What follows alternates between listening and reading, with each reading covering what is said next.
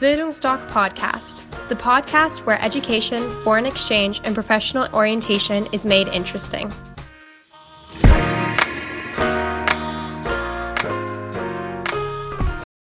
Hallo und herzlich willkommen zu einer weiteren Talk in Team Folge. Und heute geht es mal um die Psyche des Menschen. Und als Talkgast bei mir habe ich die Jana Jentsch. Und ich würde sagen, du stellst dich einfach kurz vor und dann starten wir mit den Fragen. Ja, auch von mir. Hallo, hallo Anja. Ähm, schön wieder dabei zu sein. Ich bin äh, Diana Jentsch, Familienberaterin in Dresden mit einem eigenen Beratungsraum auf der Antonstraße in Dresden. Ich berate Familien zu allen Themen, die im Miteinander aufkommen und freue mich jetzt auf deine Fragen. Ja, kannst du vielleicht zu Beginn, ich weiß, es ist immer schwierig mit dem Thema, weil Psyche nicht wirklich definiert ist, aber so kurz sagen, was das ist? Also, wenn wir über die Psyche des Menschen sprechen, dann reden wir zum Beispiel über Gefühle, über Bedürfnisse, über das Bauchgefühl, über automatisch ablaufende Prozesse. Wir gucken, wie weit wir das steuern können. Wir können äh, die Psyche aus der medizinischen Sicht betrachten oder aus der Sicht der Persönlichkeitsentwicklung. Und ich bin jetzt äh, gespannt auf deine nächsten Fragen. Du hast schon das Bauchgefühl angesprochen. Was ist denn das eigentlich? Mit dem Bauchgefühl es ist eine spannende Geschichte. Manche Menschen haben eins und wissen sofort, was damit gemeint ist, und andere tun sich damit äh, super schwer. Ähm, man kann es daran festmachen, wenn du dich zum Beispiel an eine Situation erinnerst, wo das in jüngster Vergangenheit ähm, irgendwie schwierig für dich war oder das mit Angst verbunden war, dann hast du vielleicht irgendwo in deinem Körper eine Reaktion darauf gespürt, zum Beispiel ein Grummeln im Bauch oder dein Herz schlägt schneller. Und ähm, diese körperlichen Reaktionen darauf ähm, ähm, ja, sind quasi die Verbindung mit deinem Bauchgefühl. Wenn also sich etwas gut anfühlt, wenn äh, du vor eine Entscheidung gestellt wirst ähm, und ähm, ja, ähm, du hast gar kein, gar kein Grummeln im Bauch, dann bist du dir wahrscheinlich ziemlich sicher. Und ähm, wenn du in eine Prüfungssituation gehst oder so wie jetzt eine Kameraaufnahme hast, äh, also ich jetzt sozusagen eine Kameraaufnahme habe, dann merke ich, dass es ziemlich grummelt in meinem Bauch und ich mich nicht wirklich wohlfühle. Weißt du vielleicht auch, wie das entsteht? Ich meine, man sagt ja immer, es ist ein bisschen was Unterbewusstsein, aber gibt es da vielleicht so Dinge, die das beeinflussen? Das Bauchgefühl ist im Grunde die Zusammenfassung ähm, von unserem bewussten und unserem unbewussten Empfinden. Sehr kurz und knapp, aber ordentlich. Was auch so in die Sache mit reinspielt, ist ja so, wie wir Menschen beurteilen. Ich glaube, wir brauchen nur etwa vier Sekunden oder sieben Sekunden, um einen Menschen einzuschätzen. Und in den meisten Fällen müssen wir nicht mal mit dem reden. Und da wollte ich fragen, warum beurteilen wir eigentlich fremde Menschen nach ihrem Äußeren? Und das ist spannend, weil nach dem Äußeren beurteilen wir Menschen äh, nur auf der bewussten Ebene. Das heißt, wir, ähm, das, das ist das, was wir bewusst wahrnehmen. Ähm, alles andere passiert im Unterbewusstsein. Das heißt, äh, im Grunde nimmt unser Bauchgefühl zu dem anderen ähm, Kontakt auf ähm, und spürt, ist der mit sich im Reinen, strahlt der Ruhe aus, strahlt der Unsicherheit aus, könnte da jetzt ein Angriff kommen. Und das sind tatsächlich Vorgänge, die äh, schon sehr lange in uns ähm, ablaufen, die evolutionsbiologisch schon mitkommen. Und ähm, deswegen spielt es im Grunde für unser Unterbewusstsein überhaupt gar keine Rolle, was jemand anhat, welche Frisur jemand hat, ob er gestylt ist oder nicht.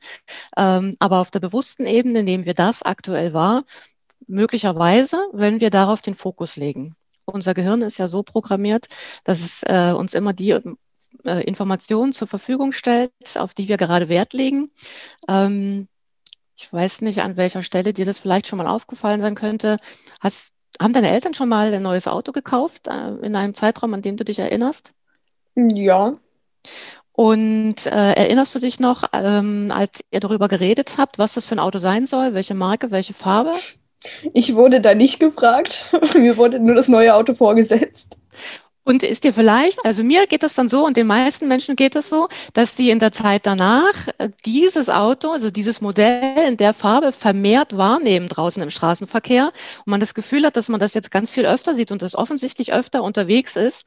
Und das liegt äh, eben daran, es gab wahrscheinlich vor dem Kauf schon genau so viele Autos draußen, aber unser Gehirn hat halt in dem Moment diese Marke mit diesem, in dieser Farbe als Fokus aufgenommen und spielt uns das oder stellt uns das zur Verfügung.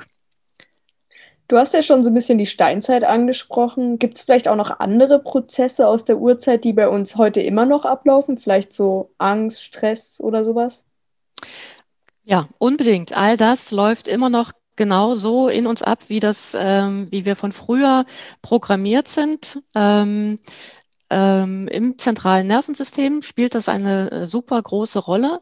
Ähm, und es muss nicht mal Angst und Stress sein, beziehungsweise Stress ist schon die Frage, wie, wie definieren wir den Stress? Ähm, irgendeine Situation, die wir erstmal kurz äh, einschätzen müssen. Aber bei jedem Wutanfall äh, sieht man das ähm, zum Beispiel bei, bei Kindern und äh, vielleicht bei dir auch, je nachdem, wie heftig du reingerätst, ähm, dass äh, ab einem bestimmten Moment, wenn man so richtig wütend wird, äh, im Grunde der Körper übernimmt oder auch bei Angst, äh, dass der Körper sozusagen übernimmt und man sich gar nicht mehr bewusst bewusst entscheiden kann, was man jetzt tut oder was man jetzt lässt, sondern dass diese Prozesse unbewusst ablaufen. Und ja, das kommt tatsächlich schon so lange her und wirkt sich heute immer noch aus. Genau, du hast schon gesagt, dass die Psyche manchmal so ein bisschen übernimmt. Gibt es vielleicht noch andere Faktoren oder was sind so alles Faktoren, die dein Denken und Handeln beeinflussen? Ähm, das Denken können wir bewusst steuern. Äh, vieles, was unser Handeln äh, beeinflusst, passiert im, im Unterbewusstsein oder im Unbewusstsein, je nachdem, wie wir das definieren wollen. Ähm, und ähm, ja, es spielen eine Rolle, welche Bedürfnisse ich gerade habe, welche Gefühle das auslöst, wenn diese Bedürfnisse erfüllt werden oder nicht erfüllt werden.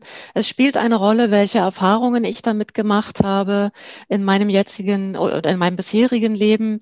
Ähm, was ist mir alles schon passiert? Welche Strategien habe ich mir äh, angewöhnt? Wie reagiere ich üblicherweise auf verschiedene Sachen? Das sind viele Sachen, die oder vieles Dinge, die im Unterbewusstsein passieren und auf die wir äh, bewusst erstmal keinen Einfluss haben, ähm, uns äh, Einfluss verschaffen können, indem wir uns diese Sachen bewusst machen, genau darüber nachdenken, welche Gefühle löst welche Situation in uns aus und ähm, ja, genau. Können wir ja nochmal bei dir schauen. Ähm, erinnerst du dich an eine Situation, wo du, wo du unlängst sagst, da würde ich gerne nochmal mit dir drüber reden? Mm, Jetzt so in dem Moment nicht, muss ich sagen. Okay. Aber. Schade. Warst du in den letzten vier Wochen vielleicht irgendwann mal so richtig wütend? Na, wütend muss ich sagen. Ja, doch. Als ich erfahren habe, dass, dass die zwölf ähm, im Juni, Juli nochmal in die Schule muss nach den Prüfungen, da war ich schon echt sauer. Also jetzt, wo du mich so fragst, ja, da war ich echt sauer. Okay, du sagst sauer. Kannst du genauer beschreiben, welche Gefühlsmischung das war? Welcher Meistens ist es ja so eine Mischung. Na, es war, es war so eine Art irgendwie auch Enttäuschung, weil nach der 12 hat man zum ersten Mal dieses Jahr, wo man dann vor allen anderen Schluss hat, nach der Prüfung, so im Mai. Und dann war das, aber bei uns ist es ja jetzt weg quasi. Also unser Jahrgang muss dann nochmal in die Schule und wir werden wahrscheinlich auch der einzige Jahrgang sein, der das machen muss da ist, ich war irgendwie enttäuscht, dass ich das nicht habe und ich war sauer, dass wir das machen müssen, weil der Grund dafür sind quasi Fächer wie Kunst, Religion, die ich eigentlich sowieso nicht besuchen will und da muss ich das auch noch machen und das hat mich ein bisschen aufgeregt. Also diese Emotionen, die du beschrieben hast, Anja, ähm, Wut und, und Enttäuschung und Ärger und Sauersein ähm, zeigen immer an, dass eins deiner oder manchmal auch mehrere deiner Bedürfnisse nicht geachtet oder sogar missachtet, mit Absicht missachtet wurden. Und bei dir höre ich da jetzt so ein bisschen raus, ähm, dass du ähm, dass du eigentlich schon andere Pläne hattest für die Zeit, dass du, ja, das wäre also, dass sozusagen Selbstbestimmung äh, da angegriffen ist, ähm, dass du das Gefühl hast, dass du da fremdgesteuert wirst, jemand anderes das festlegt, das spricht sozusagen dem, dem Autonomiebedürfnis ähm, entgegen. Und ähm, ja, daran äh, kannst du das so mal gut für dich selber mal so wahrnehmen. Genau. Und indem du dir das dann bewusst machst, also ins Bewusstsein holst, ähm, kannst du damit besser umgehen. So, meine letzte Frage ist vielleicht noch ein bisschen abseits vom, also nicht ganz vom Thema, aber es ist ein bisschen anders. Und zwar gibt es ja so Menschen, denen der Erfolg scheinbar zufliegt, die aber auch nichts Besonderes jetzt machen. Und dann kann man ja davon ausgehen, dass sie vielleicht eine Art Erfolgspsyche haben oder was auch immer. Was ist denn so der Unterschied? Warum sind Menschen erfolgreich und andere nicht?